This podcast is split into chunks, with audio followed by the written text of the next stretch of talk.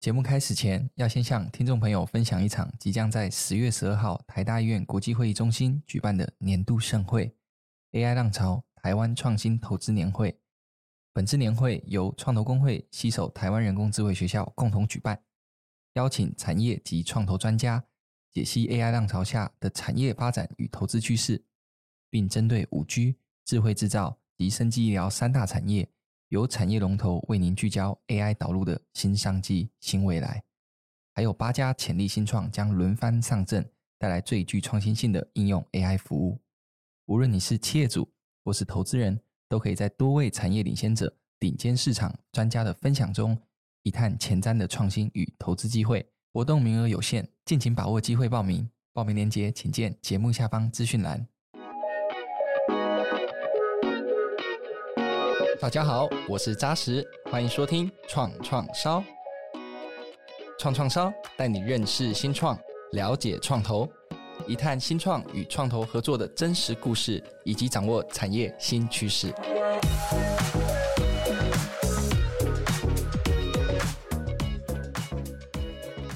数位内容产业正以惊人的速度不断演进和扩张，我们见证了。知识和资讯如何透过科技的力量，创造更多有形和无形的价值，缩短价值创造的时间，缩短创作的距离，成了当下的追求。这代表了一个全新的价值观正在形成。同时，行销科技 MarTech 引领产业前进，并运用 AI 技术，创作者能将更多的内容和资讯精准地传递给目标受众，重塑行销与内容创作的方式。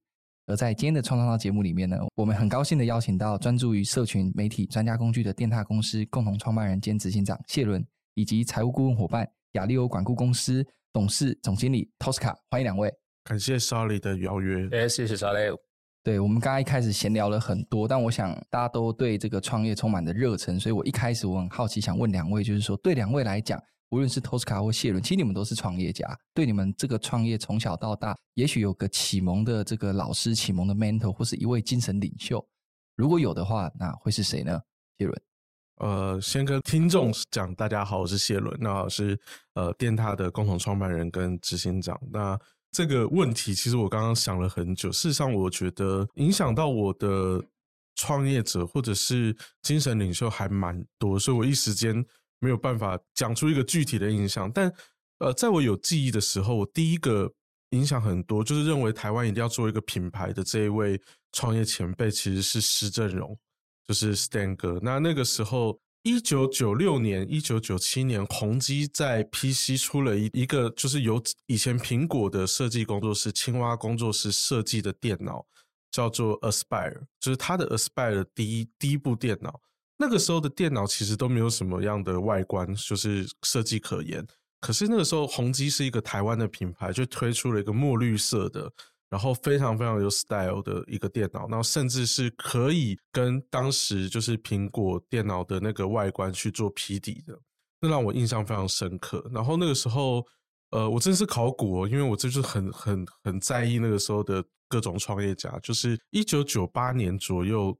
呃，施振荣先生也提出了要用电脑进驻家庭里面一个重要的计划，他推出了一个天幕计划。这可能很多人都不知道，但是那个时候对我来讲，就是哇，一个台湾的企业家，一个大我这么多的一位呃前辈，可是他却在科技的领域捉摸，然后又有能力把它制造出来。那个时候对我来讲是一个很大的影响。我反而是看了施振荣的故事之后，才去。追像 Steve Jobs 这种呃海外的企业家，怎么样塑造品牌？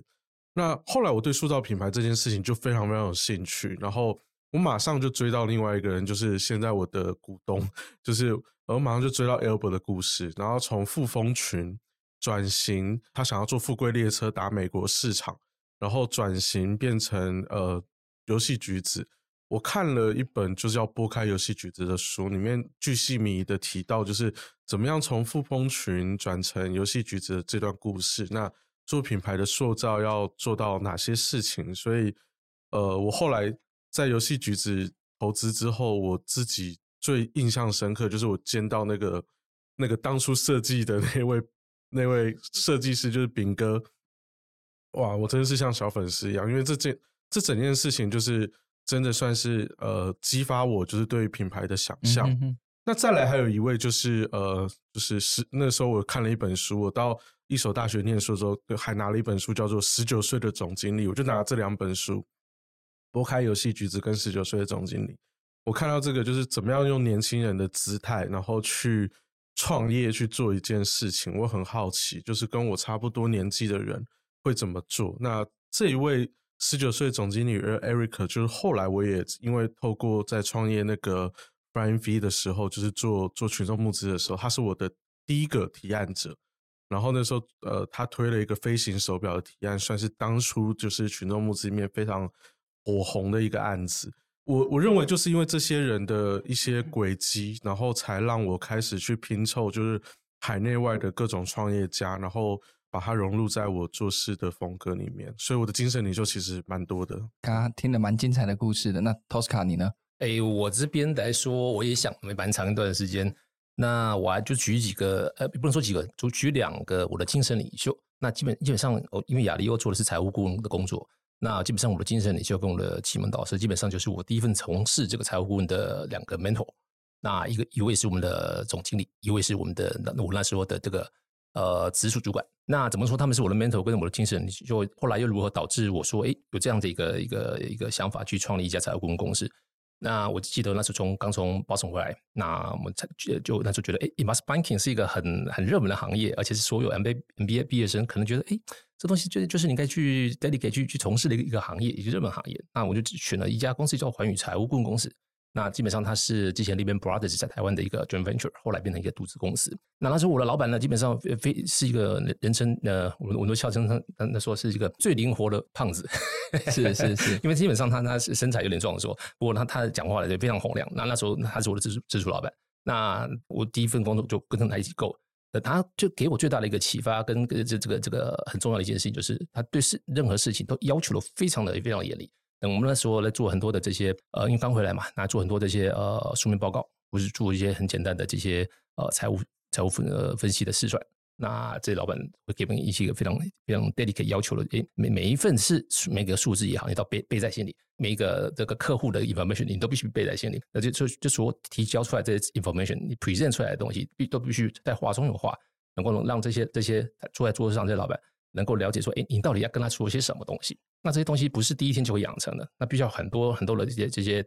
呃呃严格而且很很 hard work，就他爸爸做到这些事情。就笑说，那时候一直觉得 investment banking 是一份很高薪的工作。However，你每天工作到四点的时候，发现你的薪水出下来是比 Seven 的那个员工还低。是是是是，是，所以所以在老板非常严格的状况之下，你会觉得你你生不如死。那可是，在生不如死过的过程当中，你就发现，哎，奇怪，你的你的功力慢慢的增加了。你发现，你对看所有这些。交际也好，或者说跟这些外面的客户打交道也好，你会发现，哎，你你跟从前不一样了，哎，你你你成为一个不一样的人。那从那时候开始想，哎，将来的话，我我有机会，我想要要成立一个 firm，或者说，哎，自己带领这样的一个团队，像他们一样，能能够让自己的团队发光发亮，成为一个一个很有具有 professionalism 的一个一个团队，跟跟一个一个一个表征。就觉得，哎，他们基本上算是我对于这份事业上来说。蛮蛮重要的一个一的人物。对，我想一开始就是先感动一点的开场嘛。对，因为我们其实，在创业的过程当中，要有很多感动的部分，因为我们也会遇到很多鬼故事的部分，或是很多在创业过程中的各种挑战。那我想，等一下会有很多在听两位的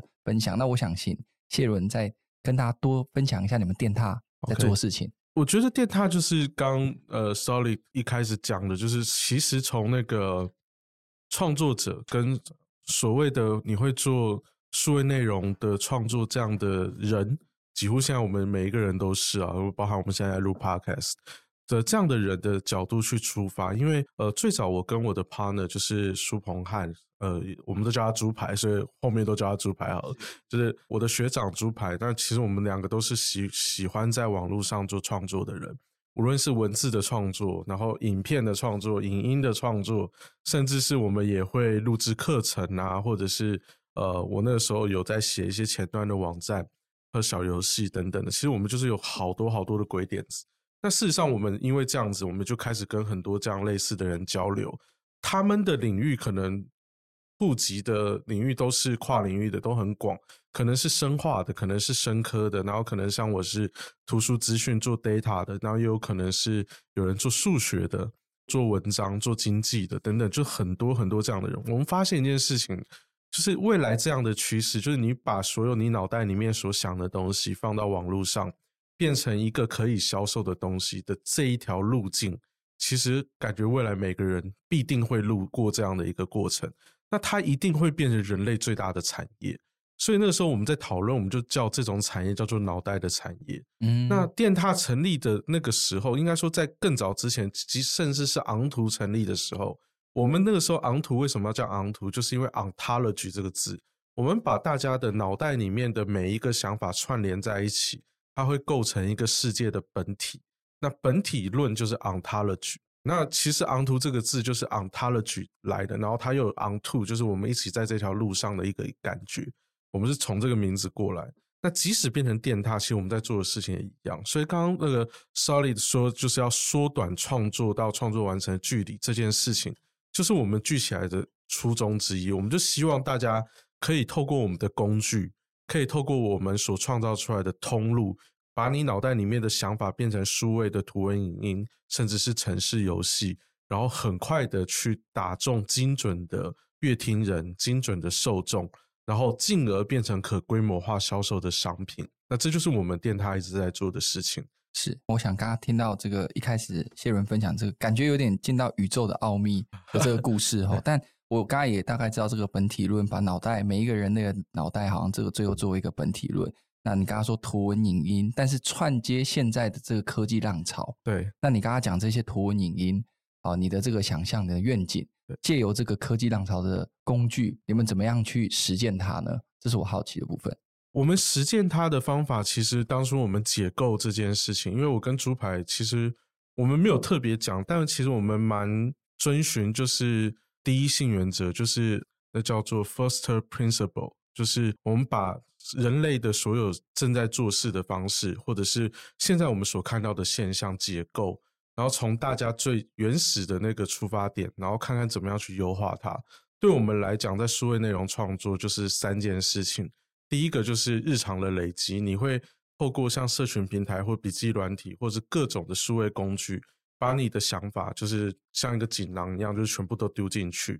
对，那这样的记录，所以它必须要有很快的快速记录的一个功能。我们必须要有一些呃应用。或者必须要有一些 device 是能做快速应用。我们在提这个概念的时候，事实上 iPhone 才刚发表，所以我们那时候其实都很兴奋，就是有点像是看去年大家看到 Vision Pro 的时候，就想哇，这是一个很棒的 VR MR 的这个一个应用。我们那时候看到 iPhone 的时候，大概也有这种感觉，就是这是一个很快速的呃想法截取器，大家可以透过这个 device 可以很快的把东西丢进去，所以我们认为时代就要来了。对，那时候看到这个二零零七年，我们一开始有这个想法的时候，我们认为第一件事情就是要满足快速计时。那当然这有很多的工具，但我们认为快速计时为什么没有办法变成每个人都在使用的原因，是因为它没有办法变成大家的习惯，所以它很需要类似像那时候脸书也才刚开始，而且它甚至还没有 RAW，那叫什么动态墙的功能。是，所以那时候我们认为就是。我们还需要一个东西，就是能让大家黏住用 device 快速的计时，就是我们要有一个应用是可以做图文影音或者是写程式的一个收集。那这是第一个。那第二件事情就是，人类所有的作品其实都是站在巨人的肩膀上前进的，也就是说，它很难就是从无到有。真正的创作大部分都是在一个既有的基本上去做发展，所以人类必须要协作。他必须要沟通，所以我们认为，我们第二件事情就是要满足沟通这个东西，满足共创跟协作这件事情。那当然，呃，我们创业十年，在我们一开始早期的时候提这个，可能大家都是分开来谈，但现在其实直接我讲这些可能不是很新颖的概念。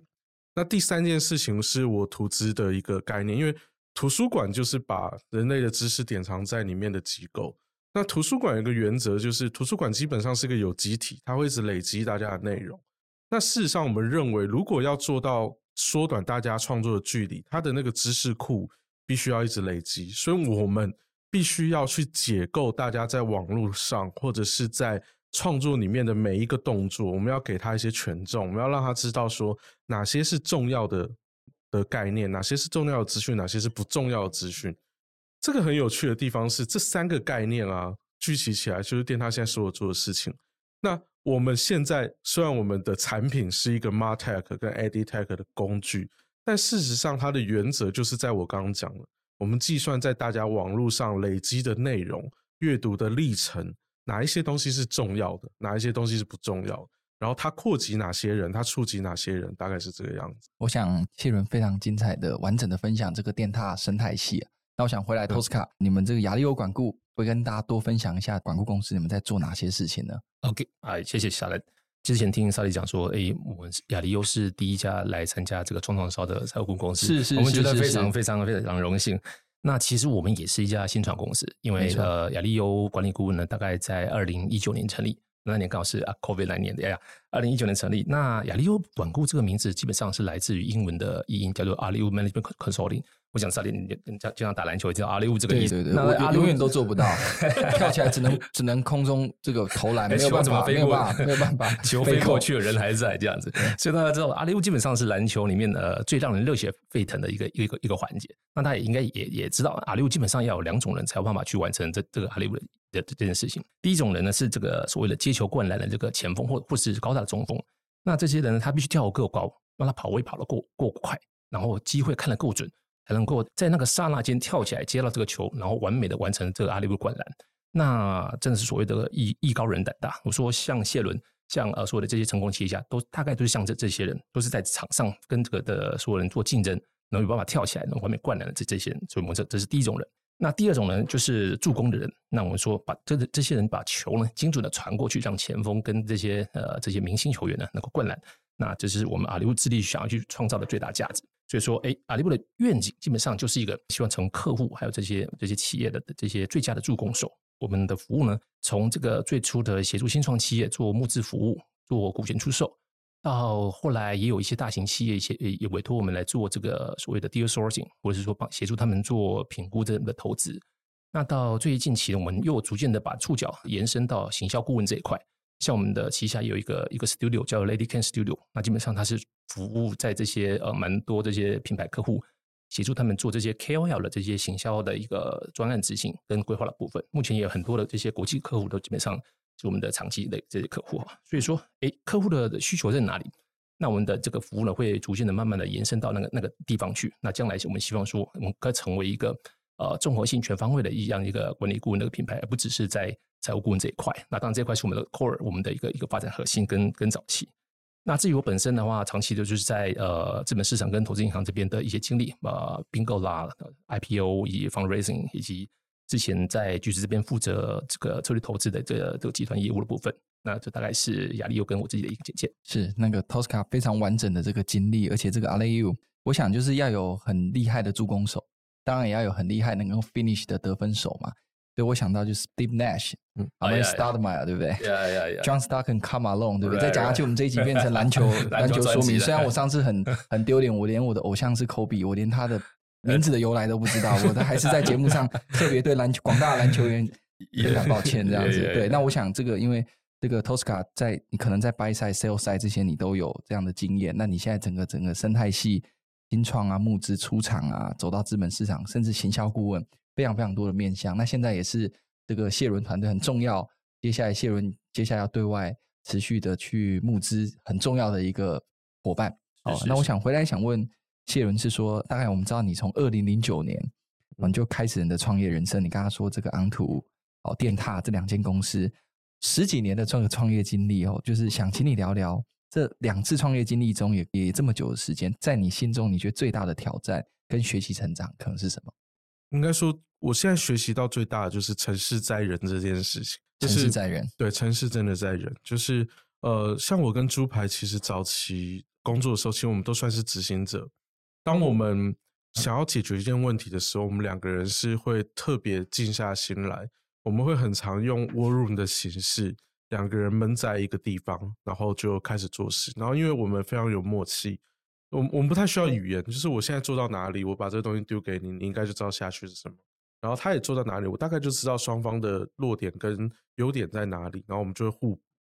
那这样的事情其实一直到我们要二零零九年聚在一起的时候，其实多了呃，就是当初整个电塔的第三位创办者，他算是在整个电塔里面非常不一样的存在，因为他是一个工程师，然后他他是我在大学时期认识的学长网友。那那个时候开始接触到他，他就是一个非常非常务实。如果说猪排是科学家，然后如果说我是一个就是呃勾勒就是大计划就是看 vision 的这个人，那那个第三人，我们的第三人就是慈林，他就比较像是一个很务实的规划者，所以他基本上一直担任就是整个呃电獭里面最悲观的那个角色。当初有了他这个角色进来，我认为我们整个团队三个人，整个团队才变成一个很完整。不然我们会，我跟猪排很长，就是陷入到就是执行制作，然后越做越大，然后一发不可收拾。那这个其实，在创业里面是非常需要有人去拉那个刹车。那我们一开始合作是这样，但是在这段时间里面，我发现绝大多数的人在做执行或者是在看。呃，创业面向的时候，大部分的人他没有办法精准的定义问题在哪里，然后再来就是心理素质，他会很急躁。当当你事情不如发生预期的时候，他会很急躁，他会很快的放弃。那我们自己在创业这段过程，组建了这么多来来去去的成员，我们发现不放弃这件事情，在大家的日常生活里面是很少见的。所以我后来，我后来出去演讲会常讲，我觉得人类的唯一一个超能力就是毅力，就是你必须要坚持把一件事做完，你绝对不能给自己有任何下台阶的一个举动。这也是为什么过去电踏也好，昂图也好，就是我们在历经非常多的困难，或者是有时候大家都看到我们觉得，哎，你们这一关一定会撑不过，你们这东西一定会失败，我们会一直希望这个东西是能做到最好。如果我们发现世界变了，这个东西没办法做到最好，我们也会把它改到就是适合我们应该要出来的那个目标。对，所以我刚刚你问我这个问题，我我后来只想到一句，就成事在人。是对。那如果对我个人而言，我最喜欢两个颜色嘛，就红色跟黑色。我认为红色是热血的部分，你必须要保持你对这件事的热忱。所以其实创业十几年来，可能虽然看起来有点疲惫，但事实上我的内心还是充满热忱。然后黑色是坚毅，就是我认为黑色这个部分，就是你必须要咬咬紧牙关，就是当你遇到一些困难，当你遇到一些难题，你必须静下心来把它做好。大概我的想法就是在这段时间，我很确定这十几年来我验证了这样的一个概念在脑袋里面。然后我也觉得创业这件事真的不是人人都可以来做，是对，因为你讲到不放弃嘛，那你讲到红色跟黑色代表。热忱跟坚毅，对。但是你现在二零二三年，从你创业二零零九年到现在，十四年的年头过去了。有时候我们人善被人欺，对。哦，你在创业的过程当中，你带着善良的心，可是有时候你会可能多多少少你遇到一些不是像你这么善良的这个族群。那我想问谢伦，你有曾经遇到过这样子的，在创业过程当中，我觉得这些东西为什么我会问这个问题？对很多创业家们。都是一个学习，嗯，因为很多人他现在刚开始在创业，或是他即将要创业，或者说他虽然已经创业了，但是他还没有经历到可能比较凶神恶煞、比较辛苦的那一个层面。嗯、那我想你创业十四年，有没有几个小故事的提醒？跟、嗯、但是你亲自碰到的，了解，你可以跟很多人分享的。我我觉得站在跟就是年轻的创业家进来，我认为这本来就是我的，我有一种使命感。我觉得我要把。趁手很热的时候，把这些讯息告诉大家。那当然，我觉得 很多人对电獭就是，你知道，我我很常被说，哎，电獭是一帆风顺。但我跟猪排每次听到这四个字，都会觉得很困惑。就是我们从来就没有一帆风顺，我们几乎每一年都在踩雷。对，大概是这样。我我认为一开始印象最深刻的，可能从刚开始组团队开始，你就会碰到。呃，刚刚你讲的可能不是这么善良的人，就是对我们来说，我们是执行者，我们有时候做出了一些小的成果，在不同阶段里面，你会碰到不同类型、不同程度的呃卡油的人，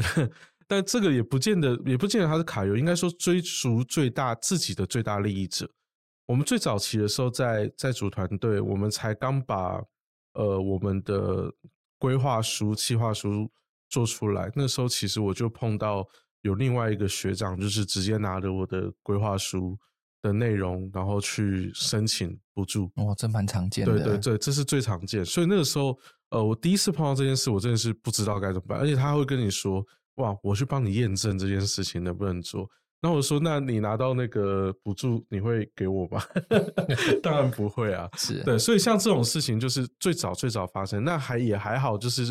他后来也没有拿到就是这个补助，但是这让我后来对很多的计划或者是呃我们所发想的创意就会变得很保护。那这是这是第一个。那再来就是我们开始走到创业之后，我记得第一位投资人那个时候给我的一个。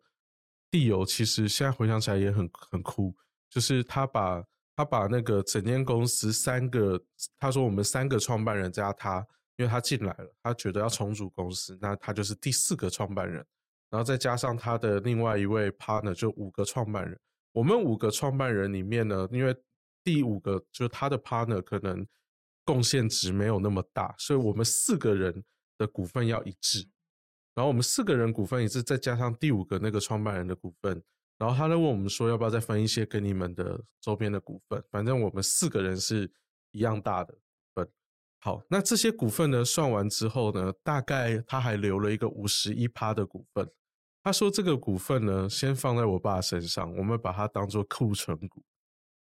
是是是，我们那个时候在想说什么库存股是什么意思？他说就是反正之后如果有新的投资人进来。增资的时候就可以拿，就稀先优先稀释放在他身上的股份。可是大家也知道嘛，就是后来过了几个月之后，大家要增资了，然后这个时候他就说：“哦，其实以现实状况来讲，放在我爸身上的股份就是我的股份，所以我是公司最大的股股东，你们都要听我的。”这样，对，哦，那个时候，呃。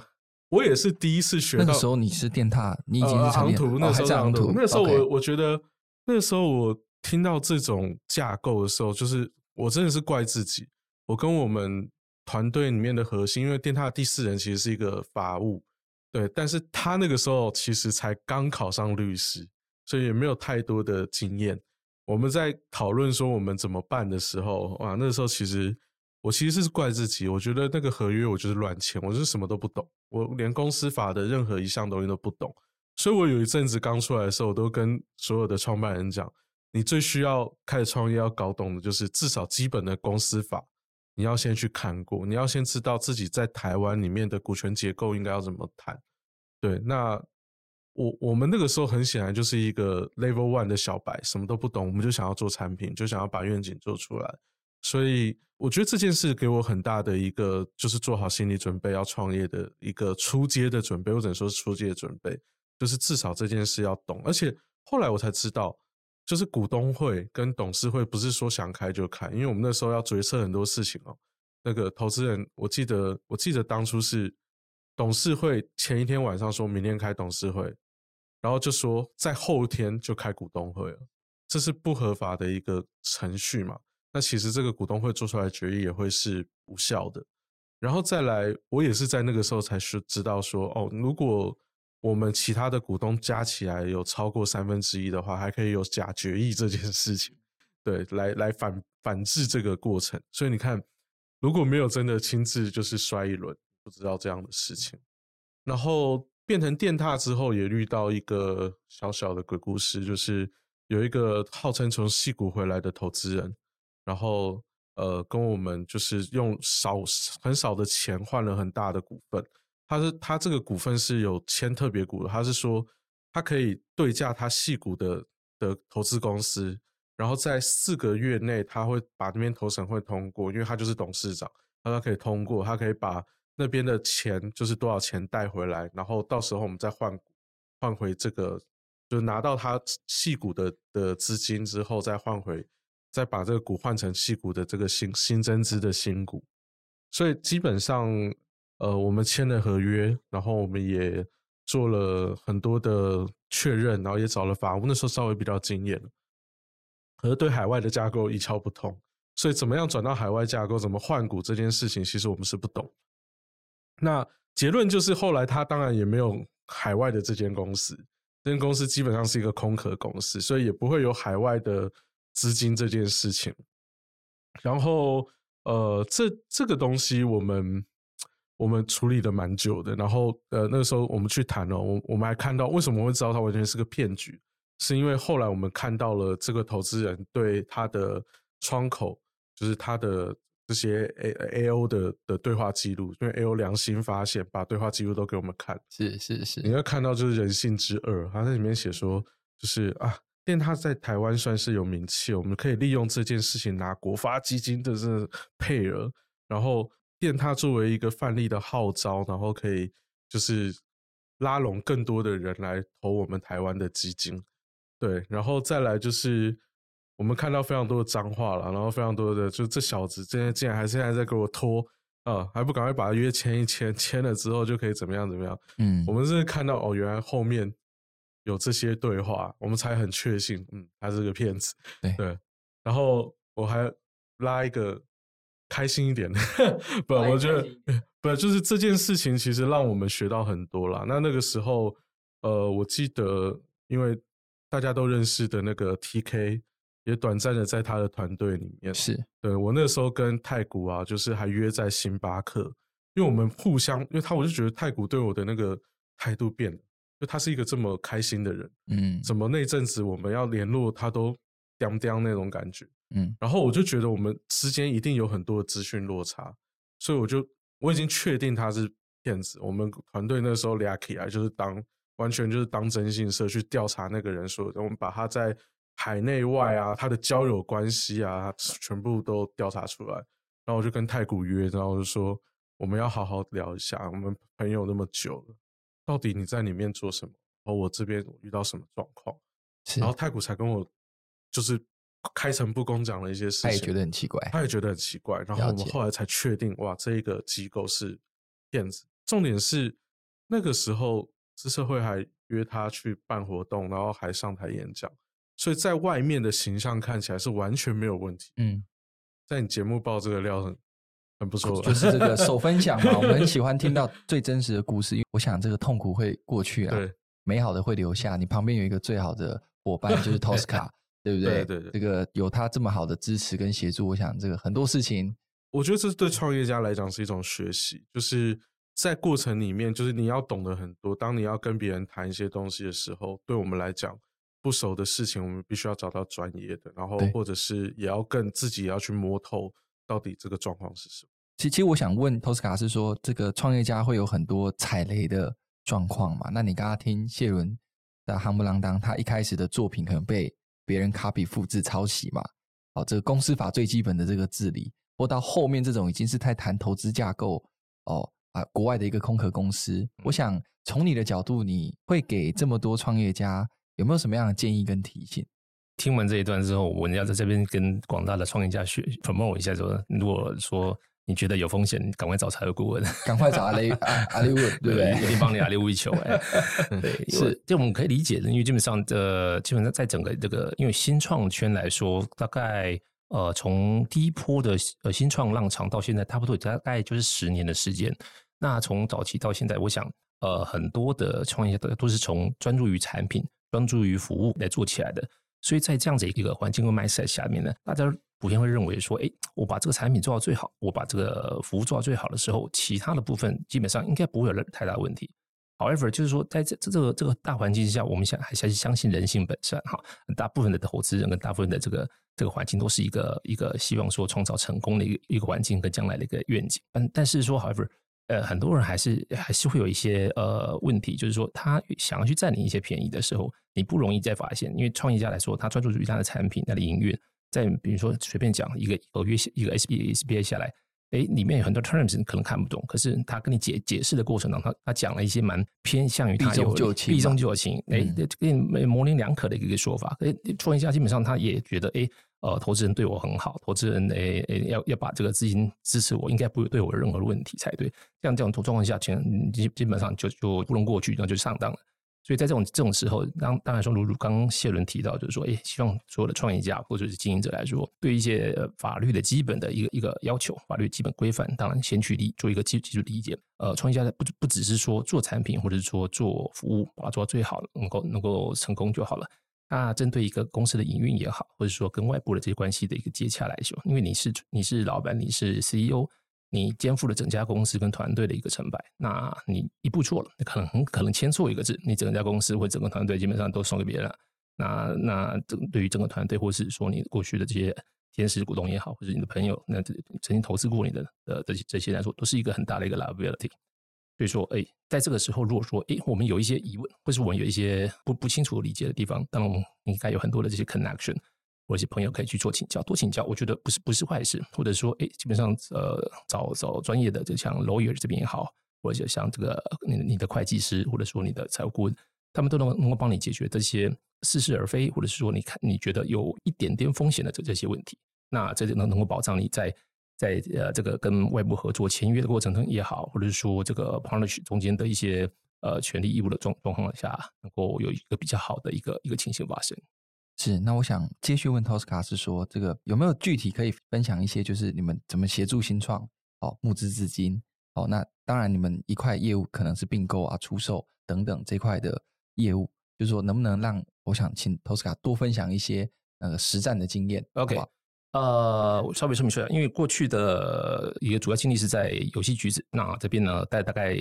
六七年的时间，那主要是经历就协助这个集团从一家单纯的游戏公司 transfer 成一个，嗯，它这个这个触角呢遍布了像支付啦、电商、影音啊、新闻的这些呃个一个综合性的网络集团。那所以在这样的一个经历过程当中，诶，学习到的部分是，诶，我们理解到一个 corporate 它要从一个策略性的角度去出发，去做并购，去做投资，就是所有这些这些外部扩张的时候，他想要去看的点是什么？他想要去掌握的这些呃 angle 是什么？这这是在 corporate 里面去才有办法去学习到。那同时呢，在在外部等后来也参加过了几个外部机构的一个一些协助跟合作，包括像 AWS 也好的这个 Joinnovation Center，还有在远传电信这边的的协助，在在的帮我们去扎实的这个。Corporate 他想要去发展的时候，他想要对外投资的时候，他的看的点在哪边？所以，诶，呃，刚刚主持人问到我们说，诶，我们如何去帮助新创募集这些资金？这些这些 turn 的过程，我们有什么一些比较比较特别的地方？跟跟其他财务顾问，那基本上我我说我们的这样一个一个 model 是说，我们把自己当成这个企业或者是创投的一个外外包团队，那我用这样的 mindset 跟这样的一个一个经验去协助他们做初期而且非常早期的。这个分析跟跟理解，我们都知道，这个所有的创投或者是呃企业的 CVC，他们每个投资过程都需要做一份投资报告。那我们这边就因因应着我们过去的经历呢，协助他们在我们的等于就是说，他们进来看案子之前，我们就先帮他做一份投资报告，而且非常 early stage 的一个一个一个分析报告。那这份报告怎么做呢？投资人跟呃 CVC 还没去做滴滴，还没去做了解公司之前，我们先做完一次滴滴。那把这所有的资料跟 information 都汇整成为一一份初期的报告，这东西呢可以省掉这些投资人很大一份的一一个心力跟时间，而且他们能够很快速的进入这个状况。举个例子，比如说像我们这次在跟电台合作协协助他们做募资专案，那在在在案子的早期的时候，我就开了一份很长的的的 diligence 给给给谢伦，那谢伦看到的，哎奇怪，哎是吧？我们我们案子不是才刚开始，那就就来了这一个。这一堆东西的，我我我我要做到什么事 啊？是是是是是是，这比投资人还严格哎，很严格啊，就是很那个 data room，就是开下来，我就想说完了，我这阵子大概要忙翻，可能又要闷到某个地方啊，希望有一个心灵伴侣，像你的 founder 这样，知道说下一步要怎么做。对对对，所以呢，我们在早期都先先做完这这件事情的时候，一个好处，第一方面也协助我们自己本身在接客户的时候，能够更看清楚客户。你更能够更协助客户去帮他跟这些投资人去去去说明公司的真实状况，以及它漂亮的地方在哪里，而且它的这些真实情形我们必须掌握在手上，要不然很很多时候可能会发生说，比如说，哎，嗯，哎，搞了半天，我们我们我们像投资人或者像这些呃 corporate present 了半天了，发现，哎，呃，那 client 是个骗子，那你们的财报根本就不实，或者说里面发生很多问题。如果说我们没有在早期做这些动作的话，是是非常非对我们自己来说危险性是蛮高的。那就是说，我们我们会在早期做这些事情，因为就是因为我们在呃 corporate 这边这边做过，所以我们也知道他们在呃看这些案子的时候，他们希望看到什么样的点，什么样的策略性的的意义在，在他们来说是比较有对位的。所以说，哎，我们在帮助企业做募资的时候，呃，会会会比较着重在这个部分。那这个部分通常也也帮助我们很容易让让这些投资人愿意说，哎，不仅说第一次来看案子的，能够继能够继续来来来理解这样的一个案子内内部。如果把这些投资人当成球探的话，其实这个奥斯卡的角色就是一个球员最好的经纪人，嗯、对不对？Yeah, 球探来看的时候，其实球探他可能关注的这么多面向，可是这个球员的经纪人已经把所有东西 showcase 给这个球探了解、嗯、认识，平常的练习，好，大概什么样的这个优缺，各种分析其实都非常非常明确。那、嗯、我想问奥斯卡，就是说，因为你们先做了这些滴滴哈，那我就很希望你多分享，从你看待电塔这间公司，嗯、你认为他们的核心优势是什么？核心优势，OK，那我早期的先就就先帮那个那个电塔先卖一下，当然是是是，是 对，因为大部分来看一家电电獭这个公司，很很多很多人会被电塔少女这个名字给先入为主了，认为他们是可能是一家诶媒体或者是说影音公司。那诶，电大少女这这个牌子，基本上在台湾的科技的这个的影音圈，基本上是一个很很强的一个一个品牌力。是，那都会觉得，诶，电大应该就是做影音媒体吧，就应该把它当成文创或者是呃内容产业来看吧。那可能就是这个概念。有另外一派的人说，稍微来看公司，稍微理解了之后，他会觉得，哦，诶，公司我们目前做的是跟这影音相当不太一样的那部分哦，有很强的技术力，以及就很强在在数据这部分，以及在开发的整个一个生态系来说不一样。它是一家技术的公司，它一个一个一个很强的优优势。那我从我自己 FA 的角度来看，以及对他们公司理解，因为我认识谢伦大概也有呃七八年的时间，七八年时间，从从橘子那时候开始。那这这个团队从我那时候第一次那个爬上那个东区的五楼顶楼去去看他们，到到现在他们有一个自自自己的自己的 office building，有好几个楼层这个情形来看，我一直在在在发了看这样的一个团队。那不管是说从早期的刚刚先生提到的。这样啊，Password 这样的一个产品，或者说慢慢的延伸到少女以及现在的这些广告呃 Martech 的东西，那大家可能会会会比较注重说，诶，它的技术能力的这也许是不是它的核心竞争力？那我我自己这样看，我认为我比较喜欢从人的角度来分析，所以说我认认为他们这这组人从当初的不到二十个人，到现在 roughly 大概超已经超越五十超过五十个人的一个这个团队来说，那种勇于解决问题的这种 mindset。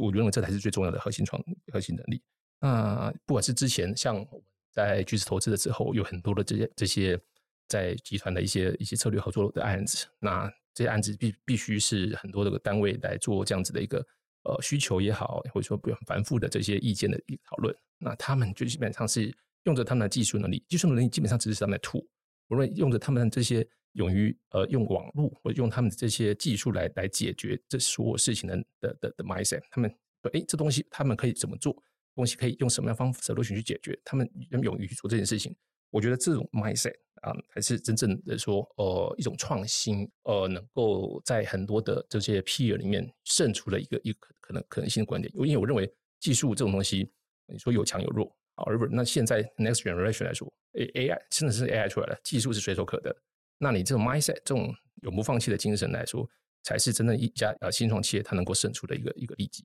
叶文有没有什么要补充的？我自己看待自己，我觉得其实的确啊，因为早期跟托斯卡接触的时候，他会他把我们每一个他就是看得很细，他会把呃，比方说在媒体啊，比方说在这个工具，在这个 SaaS 服务，或者是在你们的呃 Password 这样的一个大愿景之下，你们到底各自商业模式是什么，然后应该要怎么去摸索等等。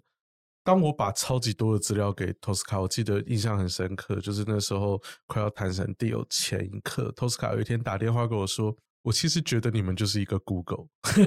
你们。”他突然打电话，然后他说：“呃，你们就是一个 Google，然后你们在解决数位创作这个问题。”是我我自己回过头来跟呃猪排这边讨论，事实上的确，我觉得我们是很努力，因为我刚刚讲我们会遵循第一性原则，所以。我们很努力的去解构问题，并且去达成就是更好的一个目标，然后把呃现在大家可能已经习惯的工具，或者是现在大家已经习惯的创作方式做一些改变，然后透过技术的方式把它成为新的工具，这样。所以像最近 AI 来了，AI 生成式 AI 进来之后，事实上我们在去年年底到今年年初，我跟猪排摸了很多的 AI 工具之后，我们其实。第一个印象就导入 AI 去解决我们一些繁琐的问题，所以像现在的电踏，其实，在我们已经从无到有做出了一个 AD Tech 的生态，而且也取得呃，像台湾现在唯一一个加入，就是以自己公司的名义，然后以台湾这个地方加入，就是国际互动广告组织的 Tech Lab 的成员，就是。呃，以这个角度来看，我们基本上一砖一瓦就是盖出自己的广告生态系。那在又每个月又要处理这么大量的资料，我们那时候把我们的资料自己做完，呃，自然语义分析，自己的技术做完自然语义分分析跟预算之后，拿到 AI，我们开始发现说，哎，其实我们拥有很大的动能，在 AI 这个、这个过程里面，反而我们过去所累积的这一块，就是清理资料、整理资料，然后再到应用资料，然后来辅助呃大家创作的这一个解决问题的这个这个命题上。AI 帮我们缩短了很多的距离，它依然在我们的那个核心宗旨之上。所以我自己看，我们自己团队的确如 Tosca 所说的，就是我们很像是数位内容时代的一个万事屋。我们提供了很好的工具，让大家可以很快的、很自然的去适应这个工具，然后。做他原来做的事情，但是他会得到更好的便利性。对，那这个就是我觉得是团队的一个核心价值。那即使像我们做的媒体《电塔少女》来说，前阵子有一个读者跟我说，《电塔少女》就是我们那个年代，就指这个读者比较年纪小点。他说：“这你们就是我们的 PC Home，你知道吗？” 我说：“你怎么会讲出 PC Home 呢？”他说：“因为他买了一本 PC Home 杂志，然后发现。”就是电塔少女，是是，是。那这件事情其实对我有很大的激励，你知道吗？因为其实我的呃，刚刚刚讲精神导师嘛，那我必须讲启蒙。我的启蒙也是 PC Home 杂志，就是因为那个是我小学五年级唯一可以在便利商店买得起的科技杂志，所以我那个时候买了一本 PC Home 杂志，才开启后面开始钻研电脑的这个概念。是，那我想进一步请谢伦多分享，就是说，那在接下来你们在产品的服务啊，或是市场布局上，嗯，好，下一个这个计划会是什么？我们现在呃很明确的一个计划就是，我们其实在收敛。我们在 Tosca 刚接触我们的时候，其实那时候我们是处在发散的状态，就是我们知道我们没有办法用 Password 这个工具养活自己的团队，所以我们必须把这个工具里面的很多的项目独立成一个产品。投入到市场上，然后建立商业模式去养这个团队。那这样慢慢的成长之后，我们现在发现已经找到呃可以营收、规模化营收的一些方式，我们就开始去做收敛。那现阶段来讲，我们最近结合我们自己的巨量数据的资料库跟广告系统做出来的一个平台叫 AIBO。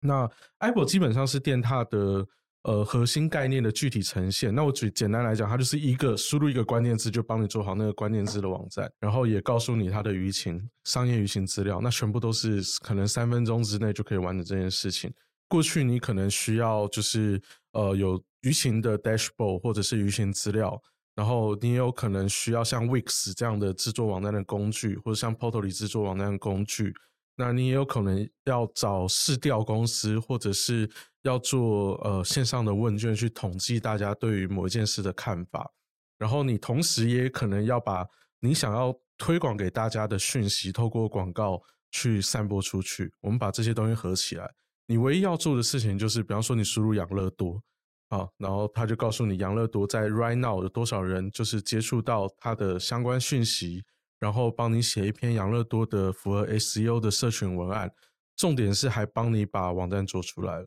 那就是都是一瞬间的事情。对，那像像这样就是我们的一个具体概念，我们让大家脑袋里面想到一个东西，然后就立刻可以进行下一步。然后当下一步的数位资产出来之后，你就可以开始做规模化的销售。那这就是我们现在正在做的，然后也是我们现在。初步的同整的一个概念是，就是从这个发散到收敛的这个这个过程嘛。那我也很期待，就是说我们创创烧，我们也要输入一下，对啊，看这个 SEO 优化什么文章，我们也来试用一下嘛。对对，作为这个主持人代表的这个创投公会创创烧，我们要来先试用一下。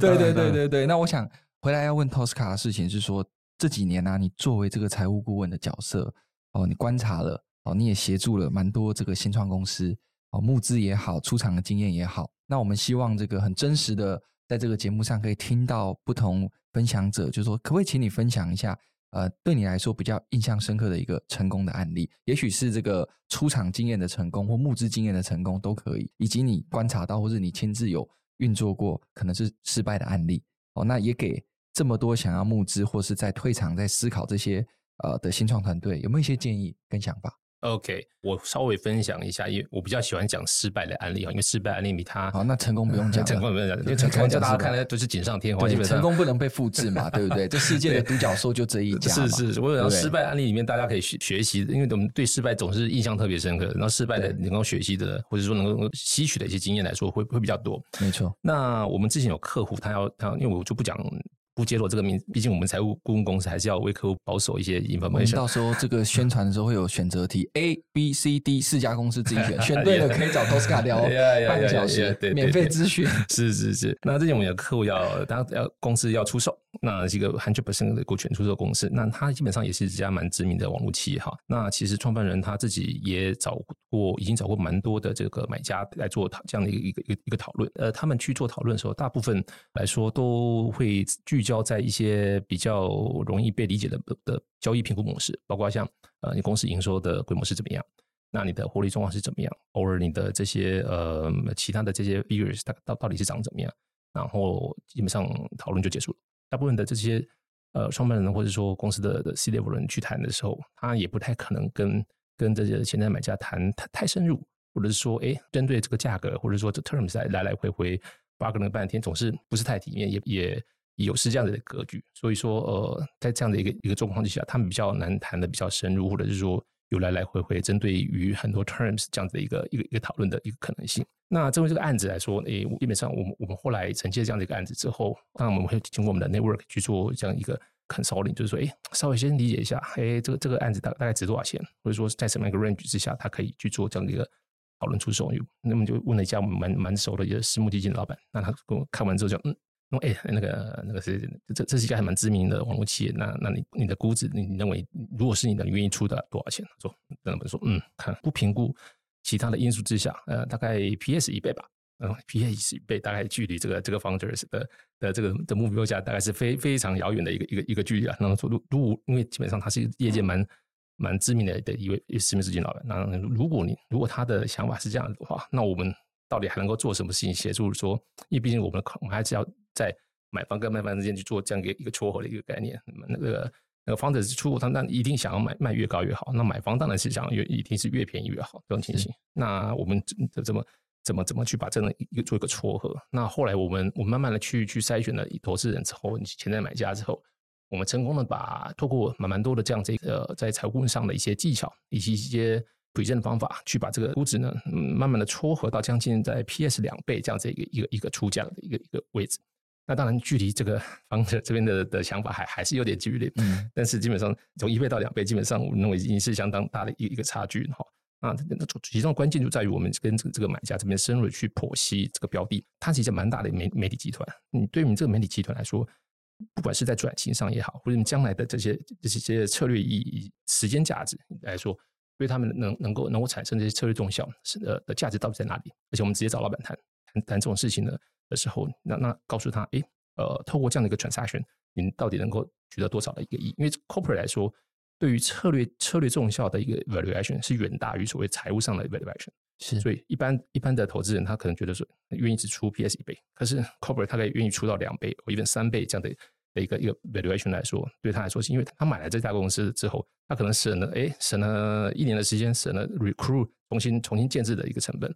然后立立即在在市场上，看他可以去做一个一个跟跟他的竞争对手做匹敌，或者说一本超越这样的可能性。对 corporate 这边的的想想法是这样。那我们对对这样的一个一个一个一个操作，可是 however 这个这个案子后来还是 fail 哈，因为因为因为毕毕竟离这个 founder 的心目中价值大概还是有一一一些些许的距离，而且同时。哦，后续还有一些那个，他他们有一些其他外面的一一些选择，如同最近发生的这个篮球签约事件一样，那就是他的对对对。有当我们这节目出播出的时候，我们来看这个，这个最近这个两大联盟争夺战，应该会告一段落了。到时候再喝咖啡再讨论一下。对对对，那那那基本上这这个已经蛮接近他他心目中价值的这样的一个一个 offer 来说。啊，又有人跑出来蓝湖抢亲的时候，他提了一个，当然他没有提到说，如如同说可能是 double 的这种价格，Albert 他毕竟一定提出一个，可能是在呃他这些方的心目中，他认同而且一个 future value 是。那这种情形之下，导致说，哎，我们撮合了这么久了的时间，然后也成功的说服这个买家愿意去提高这个 valuation 到一个蛮靠近的一个一个一个价格，以及提他们也实际上也提出了很多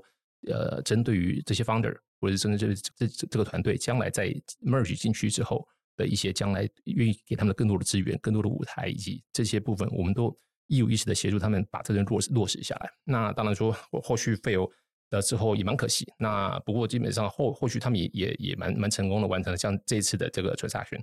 那基本上我蛮有趣的一个案子，毕毕竟对对我们自己本身来说是个失败的案子，可是对我们 client 来说是一个是个成功的案子。毕竟我们也也也蛮成功的，帮抬轿抬到这样子一个一个一个。所以他在下一个阶段，下一次找到新的买家，是是是，就顺利的这个出场了，对，顺利的出场了。对，但是在这个当时的那个情境下，这个 PSA 是谈不拢，对对，PSA 谈不拢。然后基本上我我我们也也非常花很多的心力来完完成这这这些工作。那我觉得，我当然对于对我们自己本身来说，是是有点浪费时间，对吧？好人来说，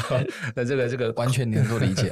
可兰这边的成功，对我来说，我们还是最最最希望可兰这边的成功，因为毕竟、嗯、呃，我们做做 service 做 advisory 来说，毕毕竟第一个客户成功，第二个呃，第第一次完没有完成交易，我们也希望将来还有机会继续来，如果认同我们的这样的一个价值，这样的一个 contribute 的这个 value 来说。嗯我们希望说，将来还有机会来来协助我们的客户做不一样的一个一个一个 service 跟跟跟服务。对，我想这个募资的过程哦，或是出场的过程，总是创业团队跟这个买方啊，不论投资人也好，或者是他的 PE 也好，哦，总是会有很多在 nego 的过程，这个价格一定谈不拢啦。创业家一定希望这个能够卖高嘛，啊，这个这个买方当然希望能够买低嘛，对不对？这是人之常情。那遇到这样状况的时候，就有一个 FA 的角度，你们的经验。要怎么来给这些创业团队建议？就是我就是觉得我的估值就这么高啊，对，人家买方当然觉得我先打个六折嘛，对不对？先打个七折算，客气啊，对，六折算客气，所以我就说这个是必经之路啦。是是哦，那就奥斯卡你的经验，你觉得会给这样的创业团队什么样的建议？呃，建议上，毕竟我觉得要看这个 transaction 本身的本质来说，是买方强或是卖方强。比方说，他如果是早期的 Google，或者说他像台湾的很多这些成功的呃的的的 startup 来说，他们很多人追捧，或者说也嗯这这些这些投整个投资圈也好，从不止台湾也好，regional 都都来追捧这个，哎，一大家都想都想投这家公司的时候，基本上他没有这样这样问题，他可以很 easy 的去喊他来价来说，哎，基本上大家会来 follow 这个问题。那当这个这个状况是买方比较强盛的时候，买方强盛不不见得是 startup 的问题，不是不见得创创业家问题，可能是大环境。可能大环境整个一个，比如说之前金金融风暴，或者说像现在这些呃这这些那个利率持续高升的情形之下，那买买方投资人这边基金，因为因为我们看 worldwide 基本上今年的一个投资的情形来说，都不是一个很很强盛的一个一年。那在这种情境之下，我经常会劝呃我们的这些呃创办家或者创业家以及我们的客户来说，我们仔细来评估跟观察哦那个买家去出了出了 offer。那他们出了这 offer 是不是已经低到呃超乎我们想要预期的的范围之内？如果不是，我们我们是不是应该评估了？诶，呃，我们在这个时候拿这笔钱，它的价值来说，对我们这时候拿一笔大钱的的价值，诶，孰孰重孰重孰轻？因为很明显的，如果说我们今天拿了这笔这笔钱低于的 valuation 低于我们的这个这个预期，可是它能够创造一个一个价值，是我们团队扩张，而且能够在这个时候，在我们竞争者都还没布局的时候。哎，拿了这笔钱做到了一个一个很建筑了一个很高的一个竞争的 barrier，那这笔钱的价值就远高于我们目前的呃原本的预期的这个 valuation。那反那反而说，哎，你今天一直期望的一个一个大钱，当然如果大钱来，我们当然是非常开心。我们也希望说能够协助客户能谈到一个很好的 valuation，然后当但财务顾问也很开心的，因为基本上我们可以收到一个不错的 fee。对，那 however，那基本上我还是认为成功最重要。那从成功成交来说，呃呃，对对于我们的客户才是最重要的。而且有蛮多蛮早期的的企业，因为毕竟近几年来说，呃，新创的风潮比较盛，然后很多的这些 demo day 也好，或者说很多的这些呃成功募资的的消息，大家都看到哦，啊，谁又拿到了多少钱，他的是什么样一个 valuation valuation 几倍的 PE 几倍的 ES 这种这种概念。那 however，我有时候会跟一些蛮早期的创业家交流，我们在很早期的时候去期望一个很高的一个 valuation，或者说跟市场很匹配的这样的一个 valuation 的时候，不见得是件好事。我们在这个早期的时候，我们的的发展也许啊成成成长速度没有如预期那么高的时候，你把 valuation 垫得这么高，你会造成你下一轮的这个这个投资人不容易进来。所以通常就要 anti dilution 一定钱嘛，yeah, yeah, 对不对？对。那在这个时候，你的原本的股东如果说像像像 Albert 这么好，那那基本上他会 support 你。然后或者说呃，通常都要求你去做 anti-dilution 也好，或者说会不会去会去跟呃经常去 argue 说，哎，你的这你这个操作基本上是有问题的。是，所以我们会在这时候去跟这个创业家或者跟经团去去沟通这这些事情，市场上的一些实际情形，或者说诶是 transaction 的架构上的一些建议，那这这部分能够让他顺利的不止完成现在的的 funding，也能让将来的时候在目下一轮的时候也有一个顺利的一个前进。是，那我想十几年来的接触了这个无数的投资人，对不对？我很好奇，从创办人谢伦你的角度哈、哦，你抱持什么样的心态？因为这个铁定会遇到的嘛。是，那你。遇到了，那你通常你怎么去思考这件事情？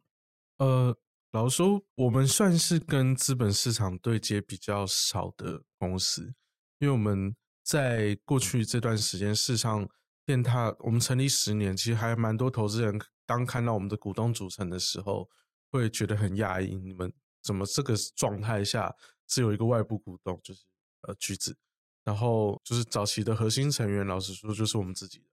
然后再加一个天使，那个天使大概就是猪排的邻居，就是这么这么的单纯。那主要是因为，呃，我自己认知到一件事情，可能是在昂图那个时期跟投资人合作的经验之后，我自己认知到一件事情，就是我必须要对于我的商业计划或者是我的产品，商业的产品做到个我我认为我不能说做到百分之百，应该说我做到个七八成，我自己知道下一步。可以很明确的定义出下一步能做到什么样的预测了，我才敢说跟投资人说，呃，我现在这东西其实是一个比较完整的，然后我现在缺乏什么。再过了几年，其实到了这三四年开始，我才可以知道说，嗯，有一个事业体发展到一段时间，你开始接触投资人的时候，是因为呃，投资人的资金进来是可以扩大这个事业体成长。他是真的有办法，可能可以在呃，投资人通常呃处分的时间是五到七年嘛，那大概在五到七年这边是真的能为投资人创造效益，然后万事俱备，只欠资金让它扩张。我觉得至少让我自己的脑袋里面开始知道说要做到这样的地步，然后才可以开始找投资人。那因为像刚刚呃，Tosca 讲到就是 PS Radio 的那个那个预估，可能通常。邦德跟投资人的那个心里面的价值是不太一样，但我也是觉得呼吁，就是我认为台湾在做呃软体纯软体研发，或者是说在说数位内容的一个产业上的一个对于 To C 或者是对于大家大众所认知的品牌出海这件事情，它的在台湾其实还是很少。因为我们大部分台湾像像最近有募资成功，或者是呃成功在海外上市啊等等的一些公司，基本上都还是 to B 较多的品牌。然后，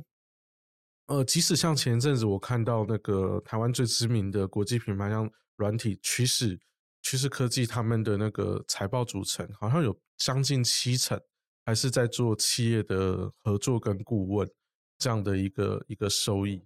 对，我记得我看到有这样的一个一个 post，好像就是在跟创投有关的的社群里面看到，那我就会觉得，其实台湾在过去缺席，就是在软体层或者是呃服务层这一段，对于全世界大众的服务这件事情是很可惜的。但我认为这个东西在现在生成式 AI 开始起家，虽然大家都是说 AI 是不是冷了，但我觉得不是冷了，它是开始融到各个服务各家服务去了。它变成基础建设之一。那我认为这件事情会在，这是第三次机会，这是从从第一个 Web 一点零的机会，再到呃 Mobile Web，就是二零一零年之后的这到现在，我觉得认为才是第三次服务层有可能在服务层里面，台湾可以做一个全世界级的一个竞赛的一个机会。那我认为投资人其实应该。除了关注零到一之外，要关注一到十，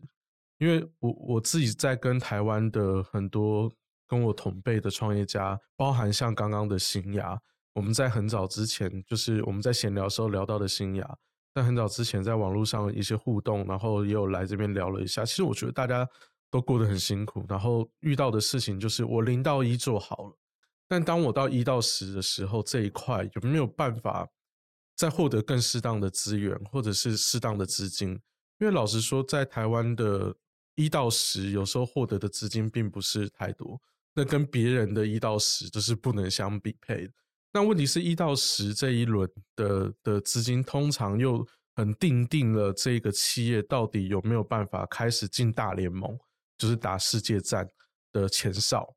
的一个做好的一个准备。那我我自己是认为，呃，在这一块，我们创业家在做的时候，大家可能对于投资人来讲，他也会很难去判别，因为老实说，当当零到一的创业家完成之后，我觉得一到十这一关的筛选里面。我自己有时候会很挫折，因为我觉得跟我讲一样话的人好多，对，就连我自己都没办法辨识，就是同样是不是跟我做一样事情，那个产品到底是不是你自己开发的，然后这个产品达到的的那些勋章或者是那些条件要素，是不是真实做出来的？我我觉得连连自己创业家，或者是你在寻求合作伙伴的时候，你都会。需要很大的空的时间，甚至要去合作才会知道到底是真是假的情况之下，那投资人看到很多都是被美化之后的的的内容，那他们要去做辨别就会更困难。所以经常跟猪排说，我每一阵子可能无论是接触过投资人，或是接触过企业的合作对象，我有时候都需要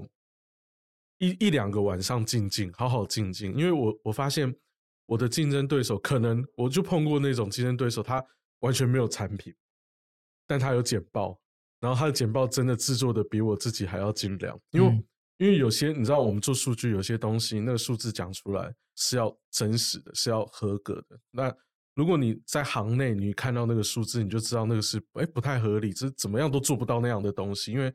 台湾可能有一些物理限制，你怎么样都做不到。那样的数据，可是他却摆明明的写在那里，然后投资人会拿那个数据来 judge 你说，为什么人家做得到，你做不到？嗯，那我还真的会觉得说，我我也不知道为什么，就是就是就以物理性来讲，就是不可能有达到那样的一个成效嘛。那我要怎么样去证实这件事情？这个有时候让我跟竹排会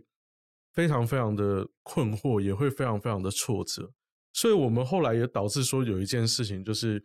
呃，像我刚认识 Solly 的时候，我其实后来就觉得，与其讲那么多，不如把你约约过来看一次我们的产品，我直接秀一次给你看。对，我不要给你看简报了，我让你看产品。那变得我们电他很喜欢举办发表会，嗯，也通常是因为这样，因为我们觉得我把 Sales Key 或产品，就是那个那个简报漂亮的官网放到你前面，你会拿一百个漂亮的官网，一百个漂亮的简报。Judge 我说，你们凭什么做到这样的东西？然后我们就要花很多的时间去说明，但事实上，大部分的人只是想要知道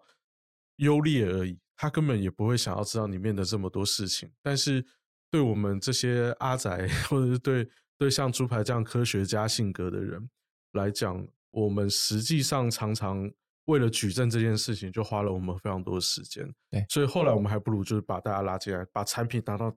手上，这后来是我觉得电獭算信奉这件事情，就是产品到消费者手上，或者是你甚至已经开始用我们的东西而不自知的这种情况下，之前呃，我们不会说太多东西，就是我们会觉得那个不够扎实。我想这个十年磨一剑嘛，这个创业的历程超过十几年，我想刚刚最后这个谢伦分享到这个投资人跟创业家之间这个 synergy 这个重效。还有台湾对零到一，也许一开始三 F，你从资金面你取得之后，可是一到十这个阶段，呃，这个能够怎么样来思考这一段的协助跟扶持，再到台湾，也许过去很长的一段时间软体是荒废的，但是现在有这个新的机会，不管 AI 也好，数位经济也好，这其实也是呼吁我们政府有很多很多新的机会。我觉得现在有一点火种，是，就它还没烧起来，是，但是是的确有很多人的努力。有一点火种，我觉得这是一个很好的时间点。是，那我想这个今天非常感谢这个谢伦跟 Tosca 到我们创造号节目，我想非常非常多精彩的分享。那未来我们有很多精彩的节目，我们下集再见。好，拜拜，谢谢，谢谢。谢谢。